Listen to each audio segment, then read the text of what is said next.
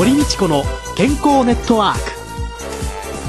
この番組はラジオ日経の経済番組でおなじみのエコノミストやアナリストをはじめ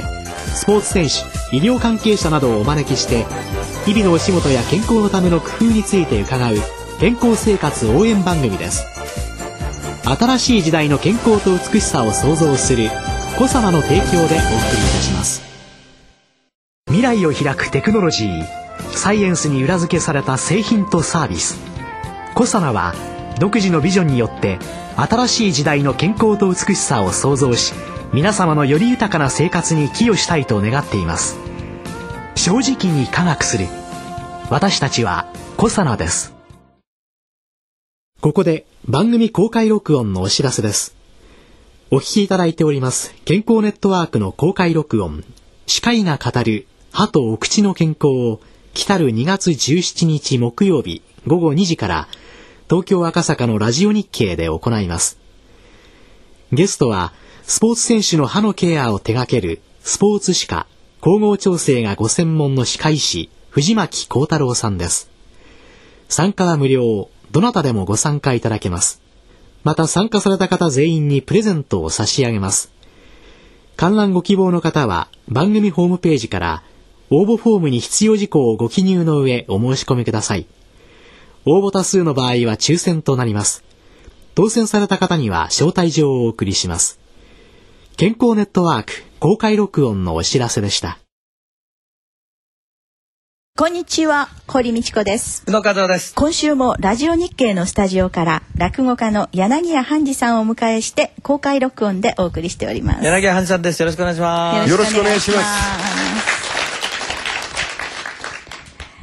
座に上がる時っていうのはやはり上がるもんですか？上がります。かなり緊張してますね。まああの人それぞれのあの差はあると思いますけど私の場合は結構緊張する方ですね。手拭いに扇子風って言うんですけども、はい、それで人の字をいくつか書いてで飲み込むですとか、はい、ちょっと気合い入れる時には袖の方の見えないところでもってちょっとスクワットのような形で思考を踏むようなことですとか、はあ、それからじ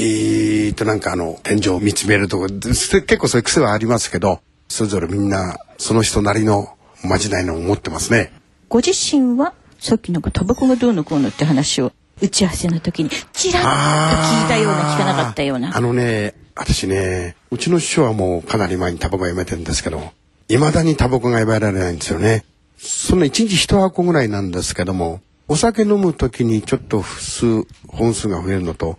楽屋ですね。まず楽屋入って座ってお茶飲んでタバコ何気なくも吸ってますね。でこうネタ帳を前に出されてでさあ何を話そうかな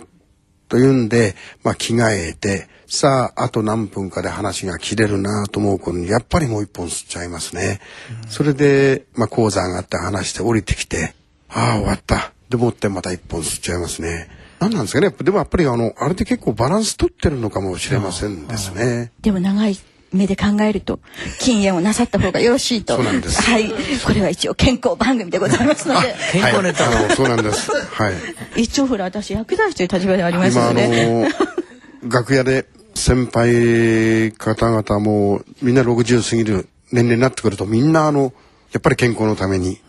ということでタバコやめてる方結構いらっしゃいますね。そういう私もあのかみさんにはもうやめた方がいいんじゃないのは結構言われてます。でもやっぱりどうしてもなかなかやめられずに、えー、そのうち楽屋が禁煙になっちゃったらあそういう傾向はそういう傾向あります。楽屋も本来はみんな吸って構わないところなんですね。いろんなそれぞれのあの支度がありますから、うん、心の準備からね何かそういうのありますんで。ですけど最近あの吸う人が少なくなってきたんで。楽屋でちょっと気にしながら周りを気にしながら吸うような雰囲気がちょっと出てきましたね。タバコの嫌いな師匠が吸い始めるとあの先生でもって煙を向こう仰いでるようなことがありますから そういうの見ちゃうとあやっぱりもう楽屋もだんだん吸いづらくなってきたかなとちょっと思いますね。あじゃあもうそんな時にはニコチンガムかなんかにそうです、はい、変えていただくようなことでとかいうか、はい、ちょっとさっきその楽屋でタバコを吸ってネタ帳を見て何話そうかなって、うん、あの何話すのはいつ決めるんですか？寄せのあのあれなんですけどもあの一日あの、昼の部、夜の部、昼夜であるんですね。はいもう、あの、楽屋にあの、ネタ帳と言いまして、帳面があるんです。それあの、縦前座という一番上の前座が、全部その日のあの、出たネタをそこにあの、書いていくんですけども。ですからあの、前座が例えば、同感なら同感。じゃあその人の次後は、二つ目さんが、今度、与太郎が出る動画をやりました。で、その次の若手真打ちは、で、この中堅真打ちはというように、後に行くたびにこう、みんなネタを書いていくんですね。で、当然前に出たネタは避けるわけですね。えーですから、あ、これはオウム返しが出たな。じゃあこの後は今度は与太郎が出たな。例えば、あの、知ったかぶりの話が出たな、粗骨が出たな、酒が出たな、若旦那が出たなという、臨機が出たなというように、みんな避けていくんですね。で、一番最後の鳥が、まあそれを全部避けて、鳥ネタと言いまして、まあ真打ちとして、えー話すネタがやっぱりあるわけです。で、少し大きめで、時間もたっぷりあって、で、お客さんを満足して返す。で、もちろんあの、皿口に話すネタの傾向と、だいたい真ん中ぐらいで話すネタ、それからあの、鳥の前で話すネタってのは、やっぱりいろんなこういう流れをこしらえていく上で、みんなそれぞれが工夫して、で、自分の持ちネタの中でもって、いろいろ考えてぶつけていくわけですね。ですから、あの、寄せっていうのは、あの、個々の個人の話も面白いんですけれども、流れ、全体の流れを見ていくのも面白いかと思いますね。一箇所あの人見合いたいそういう生き方もありますけども、寄せの客席でぼーっとあの早い時間から鳥までじーっと聞いてるっていうのも面白いかもしれませんですね。で、まあ、落語の間と間に、色物さんと言いまして、マジックが入ったり、大神楽が入ったり、紙切りが入ったりとかですか、そういういろんなあの別のあのゲームありますんで、まあそういうのでまあアクセントつけて面白く出来上がってますんでね。えー寄せはぜひいらっしゃってください。面白いと思います。今あの池袋だとか新宿だとか、いろんなとこ寄席があるんですけど、はいそういう寄席でやっぱり客層とかいろんなものは違うもの違います見事に違いますね。あの今東京にあの寄席が5軒あるんです。新宿末広池袋演芸場上野鈴本浅草演芸ホールそれから国立演芸場とあるんですね、でやっぱりあの場所場所によって客層がちょっと違いますですね、時間的にも時期的にも何ですかあの、まあ、昼席と夜席のあのお客が随分変わる時もありますし、そうかと思えばあの一番小さい席なんですけど池袋演芸場。わり、かしあのご通過が多いんですね。話をじっくりこう聞きに来るってお客さんがいますからあまり仮にネタばかりやってるとちょっとクレームがつきそうな服そうな反応をなさるお客さんもいますしね。ですからあの通が多いのが池袋。結構通の方多いですね。古典をじっくりこう気に来るお客様結構多いですね。そうかというと、あの、本当にもう一生の間この日にしか来ないんじゃないかなというごく普通のおじちゃんおばちゃんが笑いに来てるという席も、例えば浅草ですとか新宿なんかも、そういう時にあまりこういう話し家が粋な話、もっとそういう話じゃなくて分かりやすい話をぶつけてあげた方が、お客さんが素直に笑ってくれる。それネタの選び方もありますね。初めて聞く話だったら、何が出てくるか分かんないから本当に楽しいですよね。キャラキャラ笑い。何回も聞いてると「熱くなってくるかね？ちょっとね」とかって思って聞くんでしょうかね、うん。どうなんでしょうね。急に2みたいなこと言いますね。私ですね実はですねここで話をしなきゃいけないからネットで調べてそしてこんなのが出てきちゃったんですよ。林家新平監督作品で「新怪獣レイゴー」とかね「新怪獣ライガ」とかライガでいいんですかねこれ。ライガですね。ライガに、はい。でこのビデオね借りに行ったらねなかったもんですからね。そういうで仕方ないから あまりにも。楽仕方ないからじゃないか、落語全集をいろいろ借りてきてハジさんの聞いて「うーん」とかって。帰ってきたんですけどね、はい、そうなんですよ。あの映画、はい、あのー先輩であの、林家新平兄さんという方が、映画、今監督、もう今、ここで3作目、話し家の映画、ちょっと題名あの、あれなんですけども、出来上がってますね。1作目、2作目が怪獣映画だったんです。はいで、怪獣ファンなんですね。えで、1作目は、レイゴーと言いまして、はいえー深海怪獣レイゴーと言いまして、ヤマト、対レイゴー、戦艦ヤマトの僕のへあの船員なんですね。砲兵を役なんです。僕らのチームが撃った弾で最後こう沈んでいくという、蛍幸次郎さん、それから三遊亭時松さんがその砲兵隊3人組になってやるんですけども、これちょっとあの、マニアックの人は見ていただくと面白いかもしれません。怪獣映画としても楽しめるし、それからあとは寄せファンとしても話がたくさん出てますんで、えー楽しいんじゃないかと思います。おすすめでございます。はい。そういえばあのお二人とも昭和29年生まれですよね。はい。そうなんですゴジラ誕生の年ですね。そうなんですよね。ああ、そうですね。ゴジラが同級生なんです、そうだよね。三人同級生でね。そのご出演のきっかけは何だったんですか？新平兄さんの全部人選です。やっぱり寄せでみんな話家のことも知り尽くしておりますからね、自分の中でもってどういうキャスティングっていうんですか、したら面白くなるんじゃないかな全部あの考えてでみんなそれぞれに役を頼んでますね。サイトではいろんなサイトでベタ褒めでしたあそうなんですか。そうなんです私ねあのそれで見たくてサイトとかね、何もわかんないんですよ、私。はい。よくあの、サイトでいろんなことをよくも書いてあるし、悪くも書いてある。はいよくあの、まんじゅう怖いって話があるじゃないですか。はいはいはいで、アリンコが怖い。何が怖い？ずーっと行列を作ると、途中でなんかコショコショコショコショっとなんか話をする。あの時に俺の悪口を言ってるんじゃないかっていうね、話があるんですよね。それと同じような気持ちじゃないですけどね、弟弟子がとってもあの、名人がいるんですね。はい三之助というんですけども。俺もやっぱりそういうの買って見た方がいいかな。兄さんはね、結構気にするからね、まるっきり見ない方がいいんじゃないのかえってって言われて。でもね、話の世界でまだあの、携帯も持たない話家先輩いるんですよ。うんかえってね、持たない人の気持ちがなんかわかるんで、あった方がいいんでしょうけれども、なくて済む人もいるんじゃないかなと思うんで。気にしいのハンジさんはおやめになった方がいいかそもしれないうですね。はいうん多分あの、うなだれちゃいますね、きっとね。なんか常にその反省をしたりとかうーんって悩まれたりする師匠なんですけれども落語をよっせこうおやりになった後もう今日は本当よかったって思うのは？まずないです。まずないです。必ずね、やりながら、なんかあの、お客さんには申し訳ないんですけどね、反省しながら落語してる時もありますね。あああの、あ、ダメだ、あ、ずれた、あ、あ、とこういうふうに、一つずつやっぱり話して運んでいくじゃないですか。それが空回りしたりなんかしてる時は、ガマの油状態じゃないんですけどね、骨が油汗流れしながらね、口の中がカラカラになってくるしね、間はどんどんどんどんずれていきますしね、もう早く講座から逃げ出したいという気持ちになる時もあります。で、その代わり、そういうことを考えずに、素直に話の中にスーッと入り込める時があるんですよね。で、自分が案外思ったようにお客さんが反応してくれる。またそれ以上に思いのほか多く笑ってくださるという時には、そういう時がたまにあるんですよね。そうかと思うと、そういう時はちょっとまあ気持ちに余裕のあるのせいか、いつも話してる話の中にはない別の言葉がその中でふっと浮かんできて、スッと入るとそれが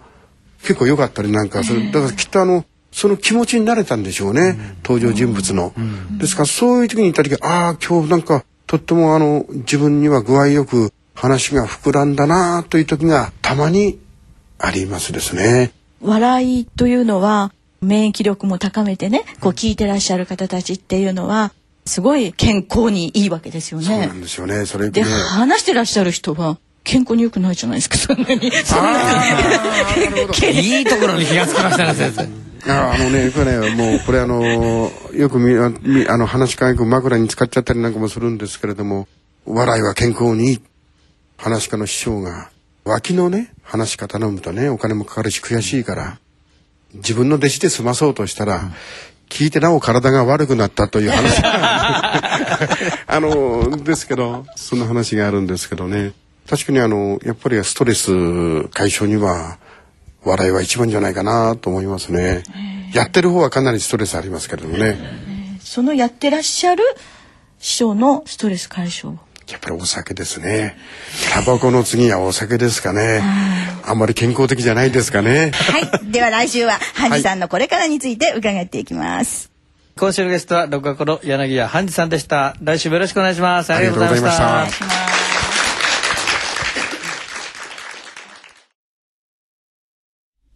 続いては、小佐ワンポイント情報のコーナーです。小佐社長、河合和美さんです。河合さんよろしくお願いします。よろしくお願いします。よろしくお願いします。今月はリスナーの皆さんからの質問に堀先生がいろいろお答えしております。今週の質問ですが、47歳の男性の方。今年に入って急に目が見えづらくなってきました。老眼もあるでしょうが、何か目にいいものはないでしょうかという質問でございます。47歳ぐらいになると見えづらくなったら老眼もあるのでしょうがってしっかり言えますけどね。老眼って実はね30代ぐらいからもう入ってきてるっていう。ね、はあ、30代の人にね老眼でしょって言ったら怒られちゃうけれども、はい、47歳老眼もかなり入ってらっしゃるのかもしれませんね、はい、目の検査をしていただいた方がいいですよって言ってしまったら身も蓋もないのですが、はい、やっぱり緑内障とかねいろんなのがありますので、うん、急にドンと見えなくなってきたっていうのはねこれはやっぱり検査してもらった方がいいですよ。はい。そして薬物の治療とかね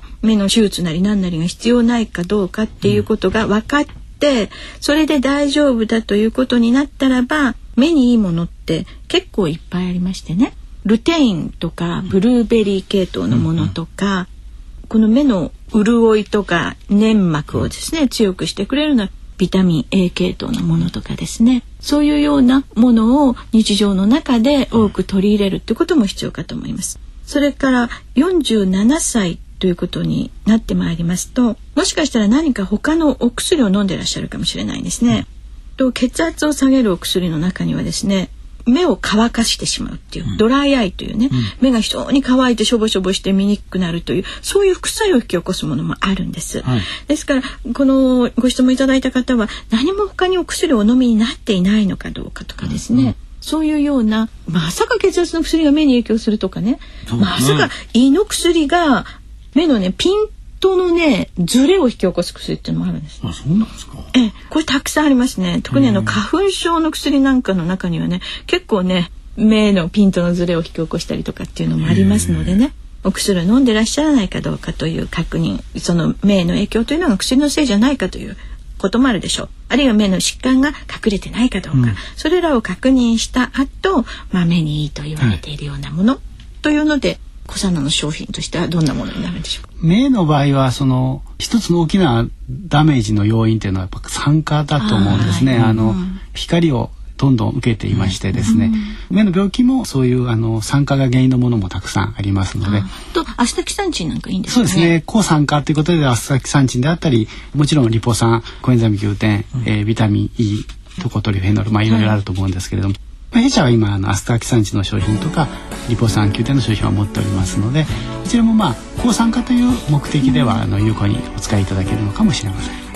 そうですね。紫外線なんか浴びてると本当に白内障なんかは紫外線が目立ということがありますので、ねはい、目はね閉じておくわけにいきませんのでね、ね、急に見えづらくなったというよりは紫外線をよく浴びる方っていうのは屋外で戸外でなんか仕事をなさる方とかそういうような方はもう抗酸化剤作用のあるもの最初からお取りになってた方がいいかもしれない、そうですね肌も随分光にやられますのでね、はい。佐野先生河合和美さんでした堀道子の健康ネットワークお相手は堀道子と小野和夫でした。それではまた来週ごきげんよう。